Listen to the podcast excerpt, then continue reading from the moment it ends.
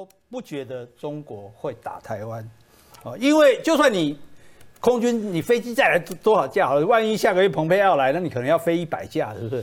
问题是，对，问题是你在空军在飞，你陆军海军没有调动啊，你没有调动，那你怎么打台湾？你你丢两颗飞弹打掉一架飞机，就算打台湾吗？那没有用啊。那海军陆军如果有调动，一定。现在这个时代马上就看到了嘛，所以基本上没有这个可能。有些人讲什么十一月什么会打，跟这就像当年讲一九九五闰八月一样。你知道我曾经住在马祖，你知道那个十月的时候，你走路风都把你吹着走，哎，那个浪大到你怎么可能在那个时候渡渡台湾，经过台湾海峡，简直开玩笑。你看那海军要全军覆没吗？何况如果你只是打个飞弹，打个飞机。哎，全世界对你禁运禁运的话，光这件事就好，中国这就整个垮掉了。嗯嗯。但是有一个可能，中国会打台湾，就是克里米亚模式。嗯。乌克兰的克里米亚，克里米亚是怎么被打掉的？就是里应外合。嗯。因为他们克里米亚在。俄罗斯想要染指他的时候，他是属于乌克兰的。可是这个时候，在他国内就有人四处散播说，我们打不过俄国，俄国很厉害，然后俄国很强，我们跟他做同一个国家，比跟乌克兰做同一个国家好。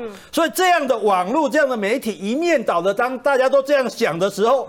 俄国事实上最后只派了少数武装的力量，嗯，大家就哎望风披靡。但克里米亚是公投，对，但石湖将以赢以赢王师，一系变天，无可挽回的。所以我在网络上是写了一个脸书，我说中国如果攻打台湾，那是否应该将台湾自称中国人的看管起来，嗯嗯，以免里应外合。我还是要为大家破一下马英九的梗，好，马英九呢在干嘛呢？在超前部署。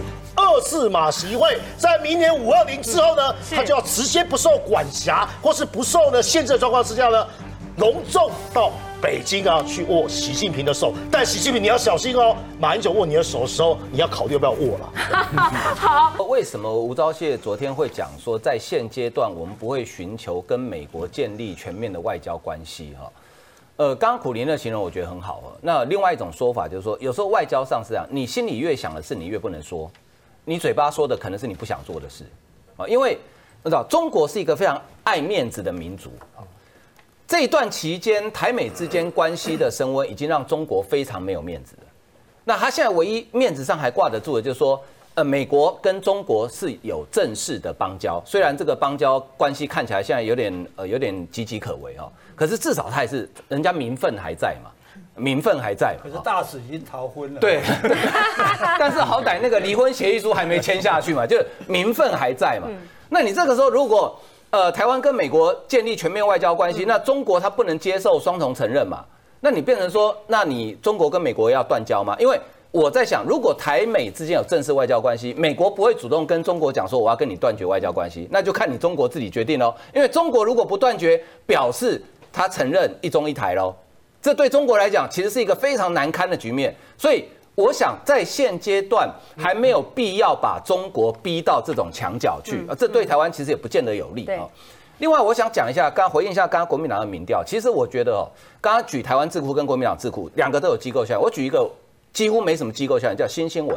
好，新新闻，我相信这个媒体在国内，呃，也委托了台湾指标民调，对，应该也不算蓝的，也不算绿的。昨天好像我看于老师长有特别提到，他的民调里面有两个题目我特别关心到，一个他是问对中国的一中原则你的认同，另外一个是对美国的一中政策你的认同。嗯，我们知道一中原则跟一中政策其实前两段是一样，最后一段最关键就是说中国的一中原则说台湾是中国一部分，但是美国的一中政策它是不承认台湾是中国一部分。嗯。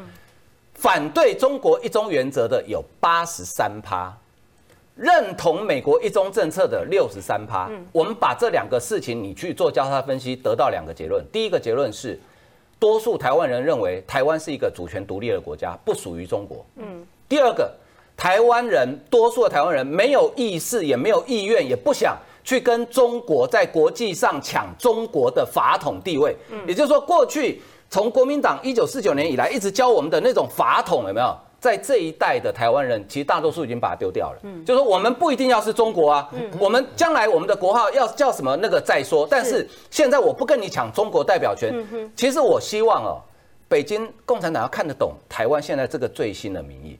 就你不用担心我们会跟你抢中国的法统，这个你不用担心。但是台湾人多数很坚决的认为说，我们要守护我们的主权。那在这种前提之下，不管是我们的三军部队或者一般的人民，其实对于共产党的挑衅，对于解放军的挑衅是非常反感的。